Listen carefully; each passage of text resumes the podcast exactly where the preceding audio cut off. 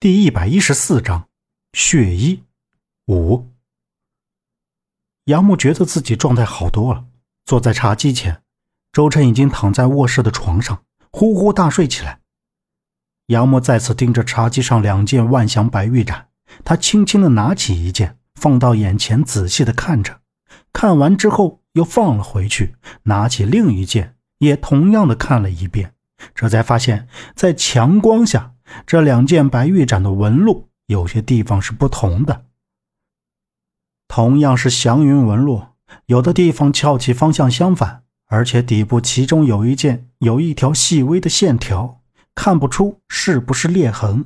然后杨木往两件白玉盏里都倒了热水，片刻，两件白玉盏内侧底部都发生了变化。红色的圆圈，圆圈内隐约看到有字。应该是底部隐藏了本应该有的落底款。杨木端起右边的白玉盏，看到底款确实显现出三个字，拿起另一个也有字，加起来一共六个字。这六个字又是什么意思呢？杨木思索着。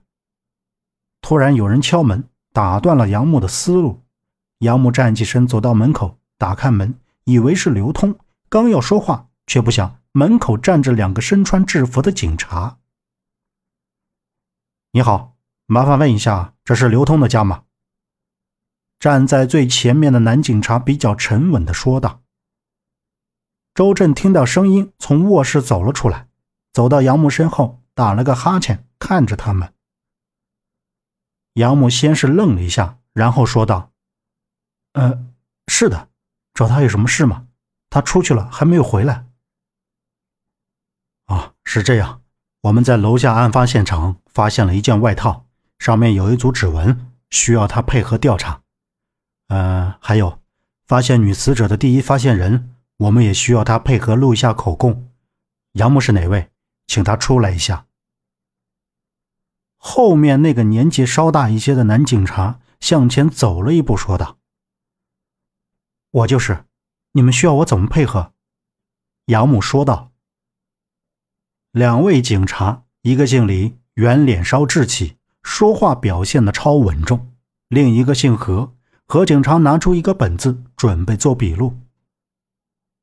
好，我们就是简单的询问几个问题，你如实回答就可以了。哎，你身后那位是？李警官问道。周震走到前面说道：“警官，我是他兄弟，怎么？”也有话要问我吗？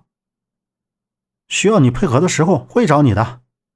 何警官抬起头，瞪着周震说道：“好，你和两名死者都是认识的吗？”李警官问道。杨木当然是不认识，同样的回答道。接下来，李警官又问了几个问题。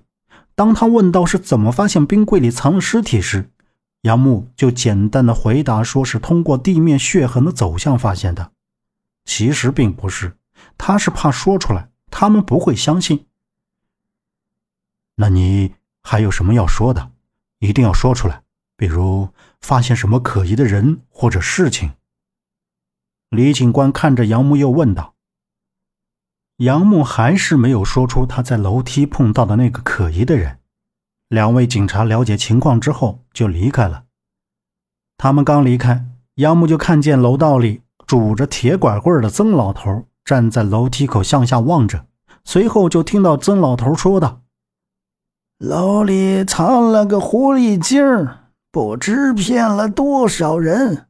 报应来的时候，就是让那个狐狸给跑了。”哎，本集播讲完毕，感谢您的收听，欢迎您订阅，下次不迷路哦。